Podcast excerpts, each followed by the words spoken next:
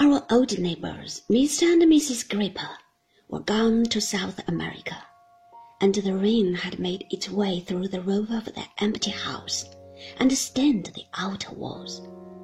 Mr. Chillip was married again to a tall, raw-boned, high-nosed wife, and they had a wizened little baby with a heavy head that it couldn't hold up, and two weak, staring eyes, with which it seemed to be always wondering why it had ever been born. It was with a singular jumble of sadness and pleasure that I used to linger about my native place until the reddening winter sun admonished me that it was time to start on my returning walk. But when the place was left behind, and especially when Steerforth and I were happily seated over our dinner by a blazing fire, it was delicious to think of having been there. So it was, though in a softened degree, when I went to my neat room at night and, turning over the leaves of the crocodile book, which was always there upon a little table, remembered with a grateful heart how blessed I was in having such a friend as Steerforth such a friend as Peggotty, and such a substitute for what I had lost as my excellent and generous aunt. My nearest way to Yarmouth, in coming back from these long walks, was by a ferry. It landed me on the flat between the town and the sea, which I could make a straight course, and so save myself a considerable circuit by the higher road. Mr. Peggotty's house being on that waste place, and not a hundred yards out of my track. I always looked in as I went by. Steerforth was pretty sure to be there, expecting me, and we went on together through the frosty air and gathering fog towards the twinkling lights of the town. One dark evening, when I was later than usual, for I had that day been making my parting visit to Blunderstone, as we were now about to return home. I found him alone in Mr. Peggotty's house, sitting thoughtfully before the fire. He was so intent upon his own reflections that he was quite unconscious of my approach. This, indeed, he might easily have been if he had been less absorbed for footsteps fell noiselessly on the sandy ground outside. But even my entrance failed to rouse him. I was standing close to him, looking at him, and still, with a heavy brow, he was lost in his meditations.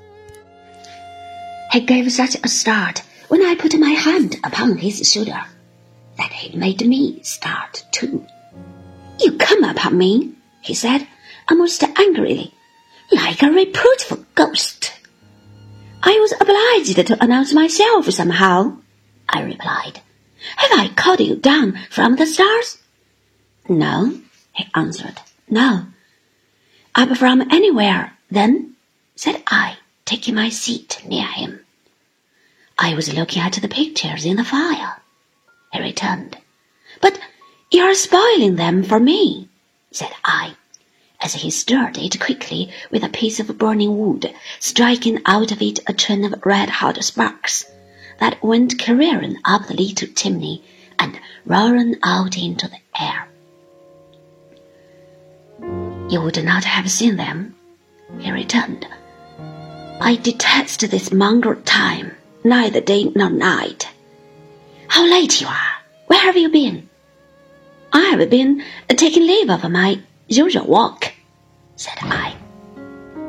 And I have been sitting here, said Steerforth, glancing round the room, thinking that all the people we found so glad on the night of our coming down might, to judge from the present wasted air of the place, be dispersed or dead, or come to I don't know what harm. David, I wish to God I had had a judicious father these last twenty years. My dear Steerforth, what is the matter? I wish with all my soul I had been better guided, he exclaimed. I wish with all my soul I could guide myself better. There was a passionate dejection in his manner that quite amazed me. he was more unlike himself than I could have supposed possible. It would be better to be this poor Peggotty, or his lout of a nephew, he said, getting up and leaning moodily against the chimney piece, with his face towards the fire, than to be myself, twenty times richer and twenty times wiser, and be the torment to myself that I have been in this devil's bark of a boat within the last half hour. I was so confounded by the alteration in him that at first I could only observe him in silence as he stood leaning his head upon his hand and looking gloomily down at the fire. At length I begged him, with all the earnestness I felt, to tell me what had occurred to cross him so unusually and to let me sympathize with him if I could not hope to advise him. Before I had well concluded, he began to laugh, frightfully at first, but soon with returning gaiety. Nothing, Daisy, nothing, he replied. I told you, at the inn in London, I'm heavy company for myself sometimes. I have been a nightmare to myself just now. Must have had one, I think. At old dull times, nursery tales come up into the memory, unrecognized for what they are. I believe I have been confounding myself with a bad boy who didn't care, and became food for lions. A grander kind of going to the dogs, I suppose. What old women call horrors have been creeping over me from head to foot. I have been afraid of myself. You are afraid of nothing else, I think, said I. Perhaps not, and yet may have enough to be afraid of too, he answered. Well, so it goes by. I'm not about to be hipped again, David, but I tell you, my good fellow, once more, that it would have been well for me, and for more than me, if I had had a steadfast and judicious father